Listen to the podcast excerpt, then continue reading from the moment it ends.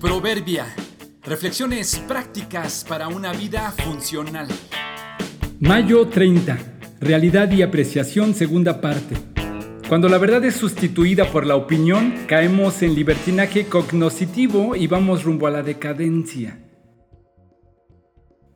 Hay deportes de apreciación donde los resultados son completamente a criterio de los jueces, pero hay otros que son de anotación o de medición donde de nada vale la espectacularidad y se toma en cuenta la regulación de los árbitros para el cumplimiento de las reglas, pero solo se gana anotando.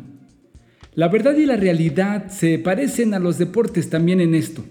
Cada quien podría tener sus propias ideas, gustos y deseos y suponer que esa es la verdad. Yo puedo tener mi criterio y mi propia apreciación y argumentar que así debe ser, pero otra persona ante el mismo hecho puede verlo todo de manera distinta. Hoy por hoy se hace cada vez más popular la idea de que cada quien teniendo su verdad, la fiesta se lleva más en paz.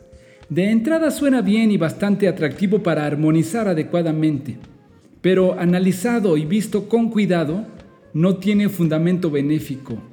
Por supuesto que para quien defiende su propia verdad, regularmente lleva ganancia en esto porque de otra forma no defendería lo que sostiene. Pensándolo bien, se vislumbra un panorama caótico si la verdad fuera un deporte de apreciación donde cada uno tiene sus propias reglas. La vida real solo es viable con la verdad y no con apreciaciones.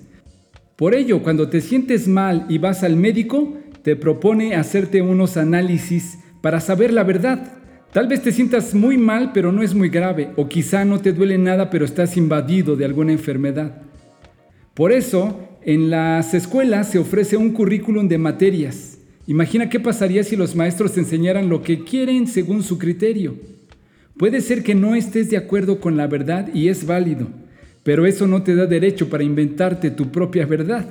Cuando la verdad es sustituida por la opinión, hemos caído en libertinaje cognoscitivo y vamos rumbo a la decadencia.